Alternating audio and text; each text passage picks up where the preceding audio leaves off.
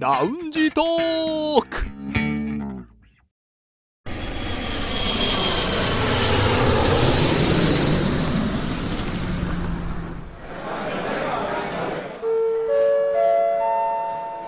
ラウンジトークよりご案内申し上げます。このコーナーは空港のランチでフライトを待つ男3人が自分たちの興味ある情報を持ち寄って中国について語り尽くします。すっかりと夏にはなりましたけれども雨続きの日が続いてますねなんか今年雨多いですよね、リュウさんにちょっと聞きたいんですけど、はいこういう暑い時とか夏の時に初期払いみたいなことってありますああ初期払い、例えば日本だったら初期払いで飲みに行こうぜとかビール飲もうぜってなりますけど、うんうん、それに該当するようなこといや竜道丹じゃないですかね緑緑豆緑豆のスープのスープいああ言うけど、うん飲んでます や飲んでないです見たことないですもんまあ、伝統的に言われてることは、ね、緑豆のスープってことですね、はいでもリュウさんはビール好きですもんねいやもうビールですね冷えたキンキンのビールですねコーラも好きですよねもうコーラもいいですねもう冷えたキンキンのコーラです全ね然緑豆のスープとえらい方向違うんですけどもまあまあそういうのもあるので、まあ、中国での初期払いでさらにこう日本式の初期払いもしながらこの夏も乗り切っていきましょうさて北京在住の男3人が情報を持ち寄って中国についてああでもないこうでもないと語り尽くすコーナーラウンジトーク3連新です今日の担当は梅田さんですはい私が用意したニュースはこちらです資金城創建600年記念硬貨が発行世界遺産として故宮の名でも知られる資金城は今年で創建600年を迎えますこれを記念するコインの発行式が8月3日故宮博物院で行われました8月4日付の CRI のニュースですはいというわけでですね、まあ、今年は創建600年故宮、はいまあ、資金城とも言いますがね、ということでまあすごい節目の年なんですがうんここに来て8月になって記念硬貨が出たという話題なんです、でこの記念硬貨が7種類デザインがあって7種類の金額は全部違うんですねで内訳としては金貨が2枚、まあうん高めのやつと銀貨が5枚でですねその次に話題にしたいのがじゃあ最も高いのはいくらっていう話なんですけれどはいはいここで龍さんはちょっと口を閉じてくださいはいえなぜかというとですねこのニュースちょうど私の当番の日でうんリュウさんがあの映像の中国ニュースでニなュるーほどスキャスターでこれ読んでるんですよ内容知ってるんですね、はい、というわけでこれは星さんに対するクイズですはあだから穴埋めになってるんですね、いリュウさんは答えを知ってます、まあ、このね我々の手元にある台本では、最も高額な効果は〇〇元って書いてますから、はい、かっこ100枚限定と、えー、まあ高いんだろうから、まあでも効果です金貨だと思いますけどねこう効果ね、うん効果効果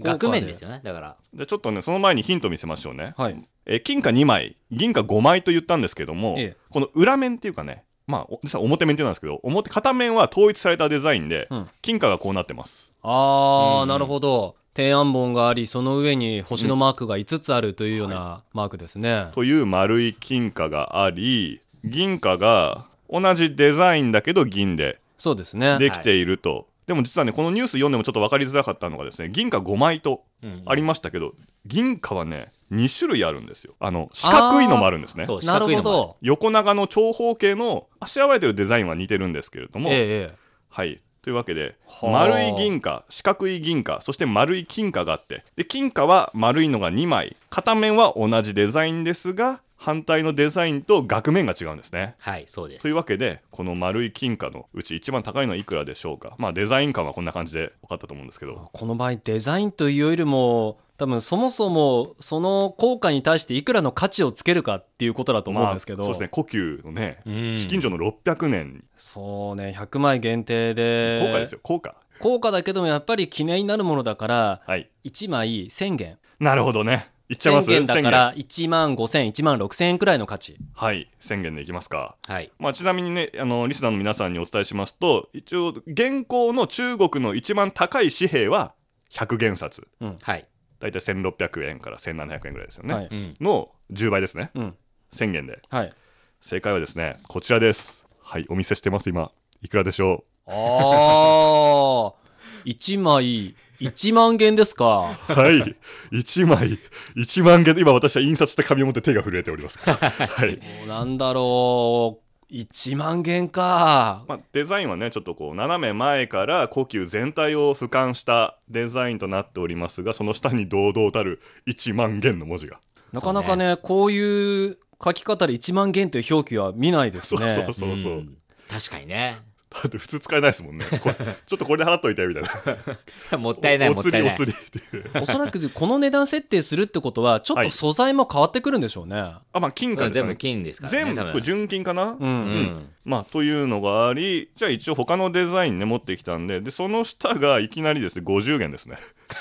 あそうとねても庶民的な値段になりましたね、これあの故宮にあるこれ鶴かな鶴ですね。の像をあしらったもので銀貨になるとあでもそっか銀貨だとまた値段が上がるんですよ600元、まあ、そこもきっとうん含有量の問題もあると思うんですまあよね,、そうですね金と銀素材のあれもありますしこれ600元自体は600周年とかけてるうんうんでしょうこれはですねえっ、と大和殿かなはい、そうではすいね、。故宮の大和殿という建物の内装をあしらった銀貨がありで続いて残りがさっきの四角い形の銀貨でこれも故宮の各建物有名な中和殿とか、うんそういうまあそうです建ね物をあしらったもので5元ずつ、うんうんなんか感覚的には記念切って買ってるような感じですねそうですねそう切手にも見えますよねこうんの四角いから。で一番まあ価格として額面が低いのは2元の丸い銀貨と、なんでしょうちょっと悲しいかなと思うのは2元で記念って言われるとちょっともうちょっと出そうかなって気になりますけど ね多分何が悪いってい1万元が悪い ですよ1万元と2元を今並べて星さんの前に並べてねますけれどもでも1万元がやっぱり素材的に 3g の金を使ってるって書いてますね、うんうん、だからまあそれ自体の価値もね物質としての価値もあるということで、うんまあまあそこううですねいうコインが出てるということですでこの購入方法なんですが、はいリュウさんが詳しいということで、購入方法いろいろあるんですよ、実際に。うんで購入方法として、えまず中国の銀行、例えば中国銀行、交渉銀行、うん交通銀行、うんこういう銀行でそれぞれ、まあ、抽選という形でお買い求めができます。うんうん、でもね、もう大体過ぎてるんですよね。あちょっと過ぎてるのねもう過ぎてる。うあーん、交渉銀行なんか、もうね、すぐ出て1日かな、予約の期間が。まあ特に今名前が上がったのは中国の大手銀行そでう、すか全部ら大手。利用者も多いですよね、で、あの、だから大手銀行が、まあ、その選べるんですね。いあの、何社かあって。で、それ以外に、硬貨を扱っているサイトがあるんですよ、公式の。そのサイトでも買えます。で、ちなみに私はそのサイトで買いました。買ったっていうか、予約をするんですよね。うん予約したら買えるんですかいや、あの、抽選です。抽選かじゃあまずは申し込んだってそれだけですねあの、うんちなみに私が申し込んだのは気になります気になりますよね。 1万元でしょいや、それがね、1万円のやつもなんかまだ売られてないみたいで。あこれからこれからなんですよね、多へ分。ーあるいは、例えばね、銀行で買うときはう、んそれぞれ条件付きなんですよ。例えば、この銀行で、ユーザーの、まあ、レベルっていうのがあるんですね。まあ、ん例えばその資産状況とかそうまあ、で預そういすうこと金で額すとねかねはいうんうんそれによってちょっとあのランクがあるランク付けがあるんですけど例えばここのランクの人はそれで言うとい今現在出てるのは一番値段的に高いのは銀の硬貨さっきの600円の600ねはい額、だからそれが買える買えないとかねだいぶ厳しいんですよね条件が、まあお得意様へのサービスというそうで扱いすになってるわけですねだからえ金貨はもしかしたら一般の人は買えないかもあるいはまだ情報がね出てないのかもっていうのはまあいろいろちょっとあるんですけどえうん、でも私が予約したのは一番安い2 元ですこの丸い2元はいまあ、じゃあとにかく今欲しい人は、えー公式サイトから抽選に申し込むとそうですねでちょっとこの高額なものとかに興味ある人は、まあ、これからの情報にそうで注すね目ということにはないりますね。でまあ、ちょっと話を戻りまして、資金上創建600年の記念ということなんですが、これはですね、私たちのこのラウンジトーク、今年2月2日のはいテーマで、あの、リュウさんが担当で、えー600周年についてはね、話しまして、で資金上は600周年、で、呼吸博物院の今のあの博物館としての建物自体は、まあ、というか組織ですかね、自体は、えー今年が95周年っていう、すごい、まあ、節目の年ということで、さまざまな出版物やグッズ販売されてるということなんですけど、まあ、ちょっとそこのね、フォローとして、あの時に話題になったのがドラマの制作。はいね、故宮をテーマにしたドラマ「クーゴン・ルームンうん」そうですね故宮は夢のごとしなのかこ夢のごとき故宮か、うんまあまあそれそういうタイトルなんですけどもちょっとどうなったのかなと調べたらまだ放映されてないんじゃないですか、そうですねまだ情報出てないですよね、で、まあ、一応新しいニュース調べたところ、まあ、本来3月にクランクインする予定がコロナで遅れて、もう多分今撮影はしてると思うんですけどはい6月にあ、はい先々月ね正式な発表会とポスターの発表があったそうです、それだけ、まあそうですね 具体的にまだねちょっと遅れてるんでしょうね、まあ、ただね中国の場合そう突然ねはい。来週放映ですとかうんありえますから、ありえますまかあ、らねこちらも故宮の600周年の動きについては、まあ、注目していただきたいなとうん思います、さてじゃあ今日のテーマ記念硬貨なんですけど皆さんって記念硬貨なんか思い出とかありますかうんまあ、私の場合で言うと日本にいた時は特に記念硬貨って買ったことがなくて、ううんん。こっちに来てからおよくあの博物館とか、うんうんそういうところでうん自動販売機で売ってるんですよ。うん。あるあの日本にもね水族ありま館すとか行くとあるでしょあれがあるんですよね中国にもあねれもあるんですよ、はいあって日本にいた時は特に買おうかなって気はなかったんですが、うんこっち来てせっかくだし買ってみようかなと思って、うんちょっと買い始めてそれでも今3枚か4枚くらい、うん。でそれの1枚はいろんな自分のこう十二支干支が書かれてあほうほうはって、いはいはいでその中で自分の干支を見つけてそれを買ったんですけど結構あの銀の硬貨の犬はもうデザインいいなと思って、うんそれは飾ってますね。ああいう記念コインって結構クオリティ高くないですか、うんデザインもそうですけど。多分ね彫刻師は最初のデザインを決めてうんやってるわけでしょ、なんかそういうのを見るとねなんかいろいろ見落としてきたものがあるんじゃないかなっていう感じがしますねリュウさんはどうですかあの、私は、その、さっき星さんがね、言ったその記念コインっていうのは、実は1回だけ買ったことがあります。ほうそれは、雄安神宮。あーに行った時に、雄安神宮の、まあ、地図というか、マップというか、そういうなんかデザインのがあったんで、うんこれは面白いと思って、唯一買いました。で、それ以外に言うと、記念硬貨、その額面があるとかっていうのは、実はね、あの、毎年、干支が変わるごとに、銀行で発行されてるんですよ。で、うんそれは、もう本当あの、例えばうちの父親の干支に合わせて、まあ、ちょっと買って、父親にあげたりとか、その程度で買ってます。その新年にね干支ごとに出るっていうのはやっぱ中国ならではなんですかね、うん。どうなのかな私は記念硬貨といえば初めて買ったのが長野オリンピック1998年うんいくらだったかな多分500円玉だったと思いますへーその時はどこで買ったんですかおばあちゃんが買ってきてくれたんでへー 多分銀行銀行郵便銀局行か郵便局なん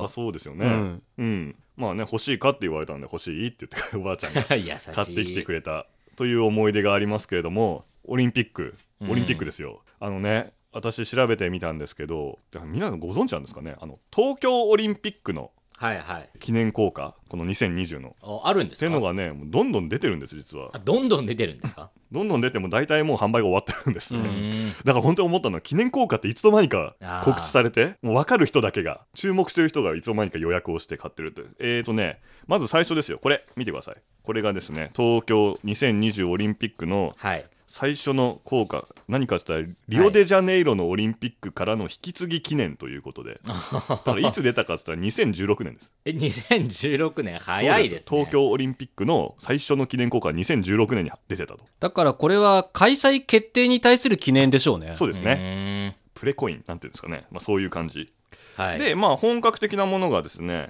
第1次発行分ということで東京2020オリンピック競技大会第1次記念硬貨一番高いのいくらですかその一番左の金色のはいはいあ1万円ですね。 1万円1で万1万円です1万円です しかもって数字がいいのかしらさっきもねえ1万元でしたし。でもね日本の1万円と中国の1万円じゃ価値まがあもちろんね、大きく違いますけど違いますけども、まあ、キリがいいといえばキリはいいんでしょうね。でその金色のはねやぶさめと審議隊っていうあーやぶさめは種目にありませんけれどもまあまあ まあ気持ちとしてなんなんとなだくから日本的、うんね日本的な日デ日ザイ本ンで的な要素と馬術競技もあるからっていうことうでん入れたんでしょうね。でこれがいつ販売されたかというと2018年なんですよ、へはいえそれからまあうん数ヶ月ごとにこう3枚ずつ発行されててで同時にパラリンピックも出てます、うんうんはいはい、車椅子のあのバスケットボールとかの絵もかっこよくデザインされてありますでですねじゃあ今こういうの欲しい人はどうなるのかということなんですけれども、えーどこで買えるかというと日本の造幣局オンラインストアがあるんです、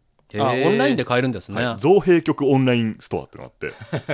なんか不思議で今調べたらですねもう第4次発行分までもう終わっててで今は第3次発行分3回目に発行した分の追加受付あー余ったそうなるほでどやってますデザインはこちらですこれがですね星さんも私も昔部活でやってたあー卓卓球球ねはい、あーなるほど卓球柔道体操こですの3種目なんですこのね3種目は今、えーと少なくともですねこの放送収録してる8月5日時点では今注文すれば手に入るとただですねこれあの卓球柔道水泳額面が1000円ですけれどもはい実際の購入額はですね、はい9676円、あなるほど、うん、あの綺麗な箱に入ってあこれは3枚で9000円いえ1枚1枚9000円、 1枚でそれがそれぞれ箱に入っててって綺いうこ麗とでにすね、はい、あということなので記念硬貨というのにねこれからなんか興味を持ったらなるべく早くあそ情うですね報を集めて、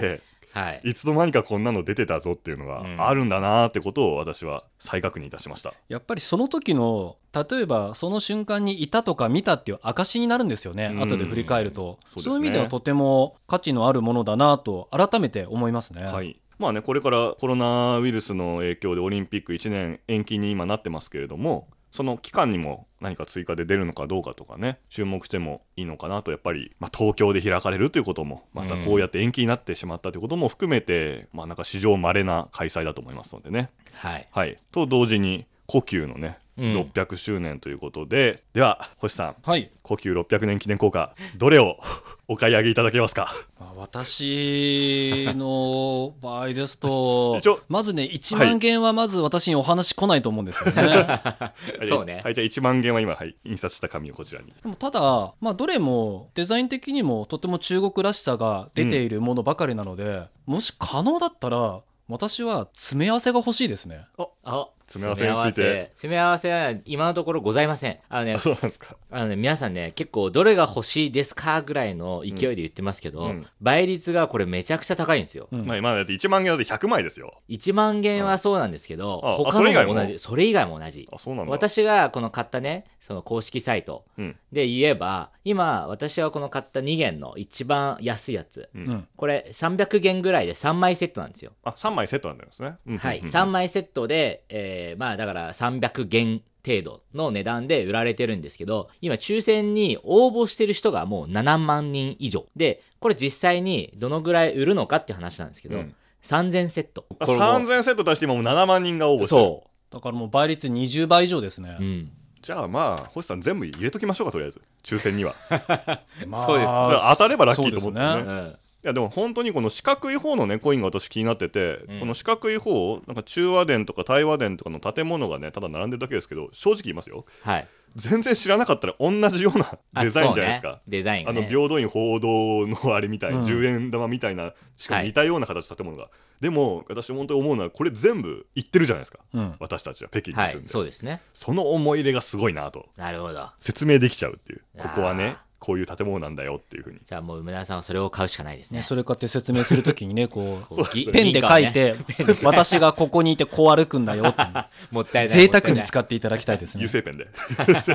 まあねそんな感じで記念硬貨今年まあもうすでに半分以上切ってしまいましたけれども故宮の600年の動きというのがまだまだあるということでこれから発行されるコインもあるということで注目していただければなと思いまして今日今回この話題をご用意いたしましたではそろそろフライトの時間となりましたまたラウンジでお会いしましょう以上ラウンジトーク3連新のコーナーでした